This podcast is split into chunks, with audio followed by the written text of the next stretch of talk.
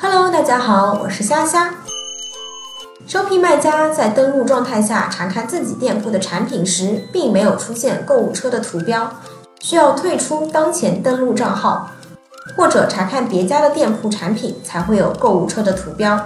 当前的状态不会影响买家正常下单。感谢您的收听，我们下期再见。在下。